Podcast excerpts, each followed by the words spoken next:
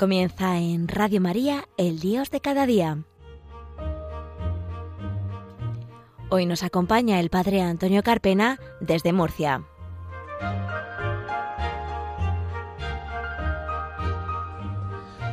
Buenos días queridos oyentes de Radio María, bienvenidos a un programa más del Dios de cada día, aquí en las ondas de María, en las ondas de la Virgen. Cuando son las diez y media de la mañana, cuando acabamos de escuchar la Santa Misa, nos dirigimos a comenzar un programa nuevo.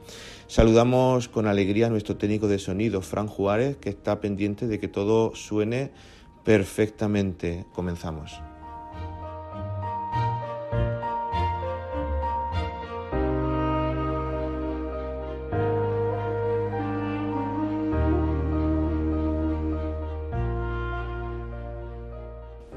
Queridos oyentes, como decíamos, un nuevo programa del Dios de cada día. Les saluda el Padre Antonio Carpena desde Murcia.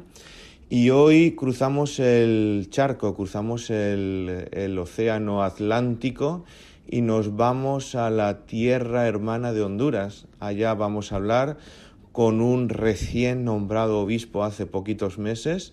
Se llama Monseñor Walter Guillén Soto, salesiano, y nos va a comentar un poquito cuál es su experiencia de sus primeros meses como sucesor de los apóstoles, qué retos afronta y cómo está viviendo estos tiempos de gozo, de gracia, nunca mejor dicho, porque es obispo de una diócesis recién creada que se llama Gracias. Lo saludamos. ¿Qué tal, querido Monseñor Walter? Buenos días, Padre Antonio, buenos días a toda la radioaudiencia de Radio María en España. Estoy muy contento de este encuentro y de este saludo. Muy bien. Eh, tenemos que decir, como hemos comentado al, al comienzo, que Monseñor Walter Guillén tiene ya el clima todavía chorreando por la cabeza, porque hace poquitos meses, en el pasado mes de junio, eh, recibió la ordenación episcopal a, manos del nuncio apostólico de Honduras, Monseñor eh, Gabor, y, está contentísimo. Yo he visto algunos vídeos por YouTube, algunos vídeos por internet de cómo lo reciben en los pueblos, las grandes mareas de, personas, el hambre de Dios que tiene la gente y es de verdad de, de envidiar acá en España donde por desgracia poquito a poquito pues se va perdiendo ese celo, ese celo por Dios, por el Evangelio, por lo sagrado y, nos gustaría, padre, bueno, me, sale padre Walter porque hace poquito eras padre Walter, ahora es usted monseñor Walter, pero nos conocíamos ya de, antes de ser nombrado obispo y mm, que nos comente un poquito cuál es su experiencia eh, en estos primeros meses como obispo de esta diócesis de Gracias en Honduras. Ha sido una experiencia pastoral eminentemente porque he podido experimentar una gran alegría al descubrir que la gente esperaba un obispo para ellos. La diócesis era muy grande, se desmembró en una zona que corresponde a cerca de 9.000 kilómetros que colindan con la República de El Salvador. Es una tierra vasta, muy bella, llena de paisajes hermosos, de bosques, interminables de fuentes de agua, de ríos, de cuencas inimaginables con grandes cascadas, pero la riqueza más grande no es su cielo ni su suelo, sino su gente. Y he encontrado una gran simpatía, una gran sintonía de alma, de corazón, de vida en el papitar católico de este pueblo que es la reserva católica de toda Centroamérica, donde más alta concentración de católicos tenemos en algunos municipios, en algunas comunas, hemos encontrado ayuntamientos que pasan o rebasan el 95% de católicos. Entonces, hay un clic profundo y creo que esto es maravilloso. Se encuentra grandes retos, como nos ha comentado, es una diócesis que nos ha comentado como, dijéramos, la más católica mm, podría ser de Honduras, pero al mismo tiempo hay que llegar a tanta gente y los recursos son escasos, pero todavía con la esperanza ¿eh? de confiar en la providencia, de que el Señor hará pues las cosas como Él estime convenientes. Esta tarea es suya, nosotros somos solamente instrumentos. Y cuenta con cuántos sacerdotes cuenta, con cuántas parroquias recibió cuando fue nombrado obispo, cuáles son esos primeros retos, esas primeras líneas pastorales que tiene en su mente para esta nueva diócesis de gracias. Recibí la diócesis con 22 parroquias, ahora llevamos 26 parroquias con 30 sacerdotes, todos curas diocesanos, no hay religiosos todavía. Hasta dentro de una semana tendremos a los carmelitas calzados y a los mercedarios de la Orden de la Merced que tendremos de esa manera dos carismas religiosos que enriquecerán muchísimo nuestra misión, nuestro concepto pastoral de acción, de trabajo entre la gente, de presencia eclesial. Y creo que la diócesis va a ir creciendo a la medida que también recibamos misioneros y misioneros españoles. Fueron los misioneros españoles quienes fundaron esta iglesia que hoy sigue siendo pujante, sigue siendo generosa y sigue siendo misionera. Tenemos más de 100 sacerdotes salidos de mi tierra, es decir, de mi diócesis, y estos 100 sacerdotes que han ido fuera de la diócesis se encuentran incluso en Europa, se encuentran en Norteamérica, Estados Unidos, se encuentran en Sudamérica y en el resto de Centroamérica. Porque hay que decir que usted... Mm, también ha desempeñado su labor pastoral en diferentes puntos de Latinoamérica, pero también tiene lazos con España, con la tierra madre, y nos gustaría pues que nos comentaras un, poco, un poquito cuál fue su experiencia, su tarea, su labor y su aprendizaje que se lleva de acá para la tierra hermana y querida de Honduras.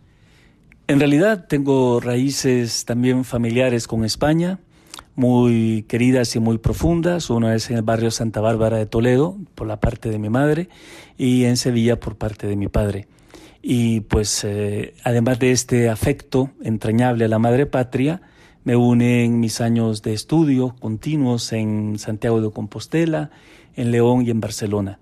Así que tengo una trayectoria bastante españolizada de mi biografía, una cosa para mí de gran valor y un sentido profundo de arraigo también en esta tierra bendita que es tierra de María.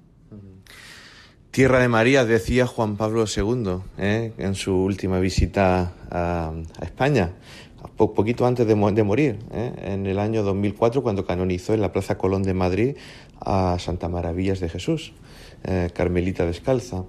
Eh, usted es salesiano. Yo conozco un poquito a los salesianos porque mis hermanos han ido al colegio Don Bosco de Cabezo de Torres en, Murcia. Y sé pues que la tarea de los salesianos es estar mucho con la juventud, con los jóvenes. Conocemos la historia un poquito de Santo Domingo Sabio, de muchos más santos. Y la educación, ayudar a que se forjen para el mañana, eh, es una de sus líneas grandes en su mm, episcopado, ¿no? Ir a, la juventud, a los jóvenes, mostrarles el camino grandioso de seguir a Cristo de una manera nueva. Eh, ¿Cómo está haciendo esa labor con la juventud hoy día, que es el, la gran esperanza del mañana? Lo hago de una manera personal. Me he empeñado en que no termino una misa de confirmación, que ya van más de 4.000 jóvenes confirmados en seis meses. Y siempre al terminar la misa invito a algún joven que el Espíritu Santo haya tocado su corazón para que si siente la llamada a la vida religiosa, consagrada o sacerdotal, se comuniquen directamente conmigo. Y a muchos les doy mi teléfono, les doy mi contacto personal, mi correo, para que establezcamos una relación personalizada para hacer ya un discernimiento con el equipo diocesano de, de seguimiento y apostolado vocacional y así entonces ir mm, como eh, escogiendo las mejores piedras preciosas para la iglesia. Y he encontrado un movimiento vigoroso de jóvenes deseosos de seguir al Señor. Para el próximo año, para este enero próximo, es decir, a solo ocho meses de haber tomado posesión de mi cargo, tendré dos seminarios nuevos. Un seminario propedéutico para chicos de la diócesis y un seminario menor también esto coincide con mi opción preferencial por los jóvenes, como lo quería Puebla, como lo dijo el documento de Santo Domingo y como es mi vocación salesiana también. Otra opción fundamental, sin la cual no tendríamos jóvenes, es la familia. Y una tercera opción fundamental es la misión. Que toda la diócesis se encuentre como en estado permanente de zumbido, como las abejas en su panal, todos, todos trabajando en misión para la misión. Supongo que habrá notado un gran cambio de ser usted eh, sacerdote que desempeñaba su tarea pastoral en Tegucigalpa, en el santuario de Don Bosco, que había allá y sus años de, sacerdote, donde ha estado en diferentes lugares donde la Iglesia pues le ha mandado, a ser ahora sucesor de los, de los apóstoles. ¿Cuál ha sido ese cambio brusco en su vida? Y nos gustaría un poquito pues que nos lo, que nos lo comentase. Muy bien, eh, sí, yo he trabajado en El Salvador, he trabajado en Panamá, he trabajado en México y en toda América. Me recorrí América de cabo a rabo, me recorrí América de Canadá hasta Tierra de Fuego unas cinco veces cuando era presidente del Consejo de la Confederación Interamericana de Educación Católica. Actualmente soy el director académico de esta confederación que conjunta cerca de 30.000 escuelas católicas del continente americano, de las, de las Américas. Y en ese ir y venir me hice de muchos amigos, muchas amigas y conozco bastante de realidad educativa y eclesial de todo el continente. Pero igualmente conozco la congregación salesiana, que es tan grande y tan representativa y significativa aquí en, en América. Pero pasar de un ambiente poblado a un ambiente solitario como es la vida del obispo, claro que cuesta. Mis primeras fiestas salesianas solo. Esto toca el corazón, pero es la oblación que nos pedía don Bosco también, aquellos salesianos que por los caminos de la providencia llegásemos a ser obispos, todo por la iglesia un amor enardecido por Cristo en la iglesia y por la iglesia de Cristo. Y él decía, un deseo del Papa es una orden para don Bosco. Y también decía, he ofrecido mis mejores energías para edificar la iglesia. Y creo que este es un llamado también para mí en este tiempo de apostolado y de episcopado. Usted es un obispo joven, cercano, no le gusta que le llamen monseñor ni excelencia, sino que con la sencillez de cuando era sacerdote, le gusta que le digan padre, padre. ¿eh? Em, nos gustaría que nos comentases un, un poquito cómo se ha ido forjando ese padre Walter desde la infancia, desde pequeñito, desde sus padres, de su familia, y cómo fue esa llamada de Dios hasta llegar a obispo, un poquito su testimonio personal de Dios y vocacional.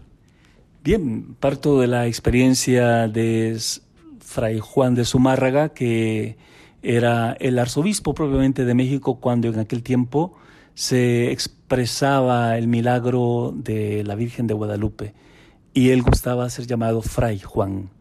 También el ejemplo de Fray eh, Bartolomé de las Casas, dominico, que siendo arzobispo también decía Fray, y todos lo conocemos como Fray Bartolomé. Y luego también Jorge Mario Bergoglio, siendo arzobispo cardenal de Buenos Aires, sus más allegados ah, amigos y los jóvenes sobre todo le decían padre, con todo ese sentido bíblico entrañablemente revelador de una paternidad unida a una misión espiritual. Entonces, eh, pienso que no es venir a menos en una categoría, en una jerarquía, sino que es entender el ministerio desde el amor y desde el servicio, desde la vida, porque un padre es el que genera la vida. Y para mí esta misión es una misión que apenas empieza. Así que pienso que no se trata tanto de quitar o despojarse, sino de llenarse. Y me llena mucho más, ciertamente, y se lo he pedido a mis sacerdotes, que cuando mencionan mi nombre, digan por nuestro obispo, Padre Walter. Muy bien, estupendo, maravilloso. Mm, le, he, le he preguntado al padre, al padre Walter Guillén Soto, obispo de la diócesis de Gracias en Honduras, que nos dijera alguna canción significativa que le gustara pues, para poner en antena y poder también amenizar este programa en Radio María.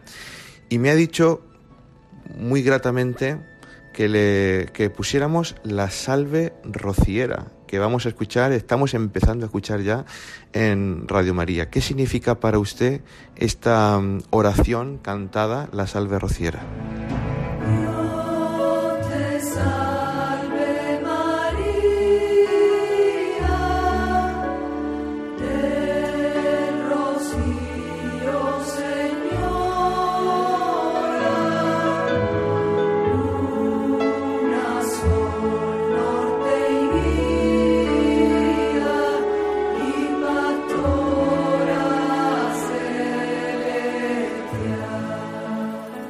El Papa Juan Pablo II es el Papa del totus tuus María, es el soy todo tuyo María. Y en este caso para mí, Santa María de las Gracias, que es el nombre espiritual de mi diócesis y que es la patrona de la diócesis, representa eso.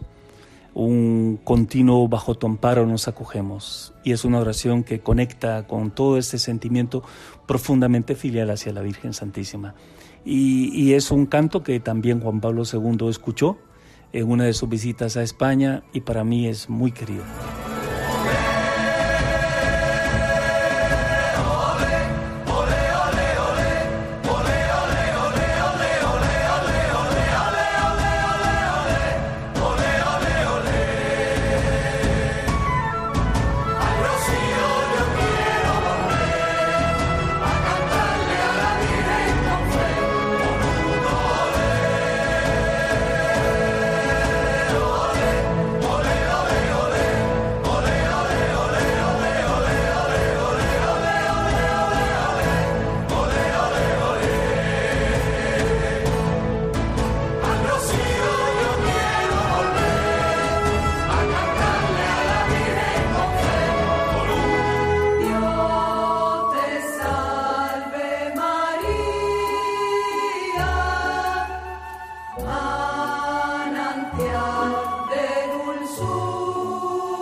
Lord.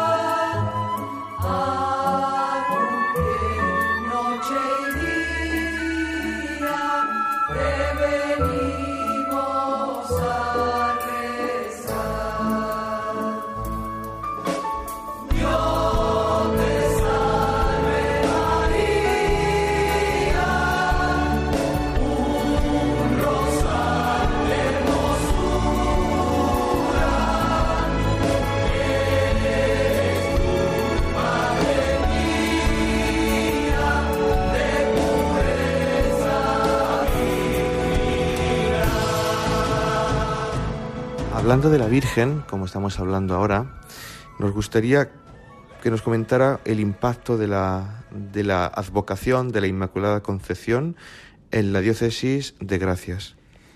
En la diócesis de Gracias se le llama, como antiguamente en España, la Purísima, se le llama la Siempre Pura, el saludo del pueblo es todavía María Purísima, ese es el saludo, las dos manos se juntan y una persona a otra en cualquier momento del día, especialmente en la mañana, el saludo es María Purísima. Y esto está, pero profundamente arraigado, es entrañable, es algo que está encarnado en el sentimiento y en la piedad popular, en la religiosidad popular cristiana de, de mi diócesis. Por lo tanto, la Inmaculada será una fiesta que se celebrará no solamente porque está mandada como fiesta solemne de la iglesia, sino porque es una fiesta familiar en toda la tierra de mi diócesis de gracias.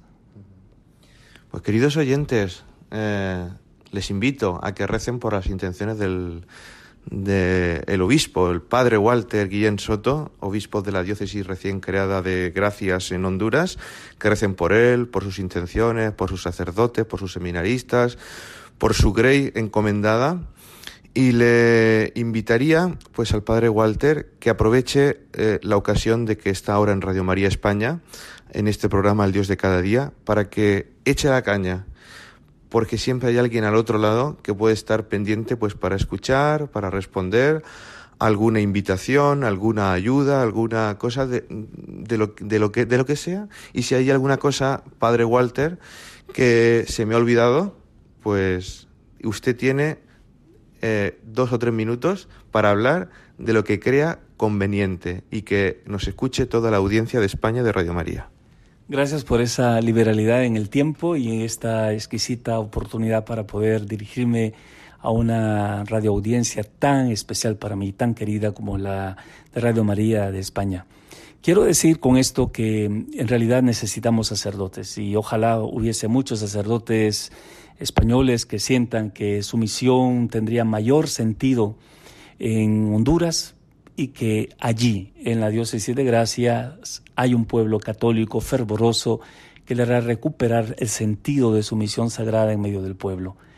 Y también para los jóvenes sacerdotes que quieren empeñarse en la misión y quieren asumir un reto en una tierra de verá que los desafíos son diferentes a una tierra inhóspita para la fe, una tierra en una cultura refractaria que rechaza la propuesta cristiana. Aquí es acogida, aquí es hospitalidad, aquí es bendición hablar de Dios, aquí es posible abrir el corazón a la palabra. Todo está en torno a la iglesia, la vida se genera, crece y se multiplica en torno a la fe, a la fe católica. Por lo cual pienso yo que al ofrecerles como tierra de misión y de apostolado la diócesis de gracias, en honor a Santa María de las Gracias, pues estoy haciéndole a cualquier sacerdote que tenga corazón misionero un rico regalo. Pues ha sido un placer, Padre Walter Guillén Soto, obispo de Gracias en Honduras, de tenerle en nuestro programa El Dios de cada día de Radio María en España. Aquí tiene eh, todo el tiempo que quiera para otra ocasión, solo hace falta más que decirlo, ¿eh? y tendrá espacio para hablar, para explicarse, para proponer. Eh, es su radio, es la radio de, nuestra Madre, la Santísima Virgen María. Y nos despedimos de la, de la audiencia. Nos vemos en el próximo programa, sin antes pues saludar a nuestro técnico de sonido, Fran Juárez, que ha estado para que todo suene perfectamente. Le recuerdo eh, las los demás eh, áreas del programa para que estén unidos a nosotros. Tenéis eh, la página de YouTube, Padre Antonio Carpena López. Tenéis también el Facebook, mm, Antonio Carpena López. Tenéis también el email del programa, el Dios de cada día, arroba radiomaria.es. Y les invito a que continúen escuchando la programación de Radio María durante todo el día y seguimos conectados y unidos entre nosotros. Un abrazo muy grande, que Dios les bendiga y les dejamos con la oración del Padre nuestro, que ha elegido también nuestro invitado al programa de hoy, el Padre Walter. Hasta otra ocasión y que Dios les bendiga.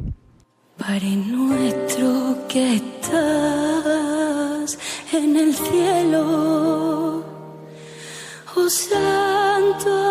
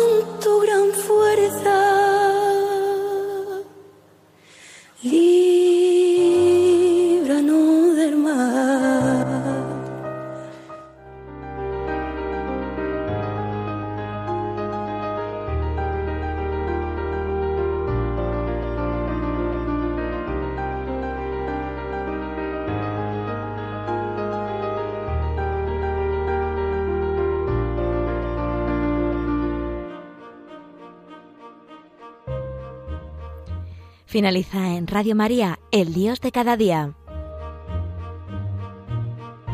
Hoy nos ha acompañado desde Murcia el padre Antonio Carpena.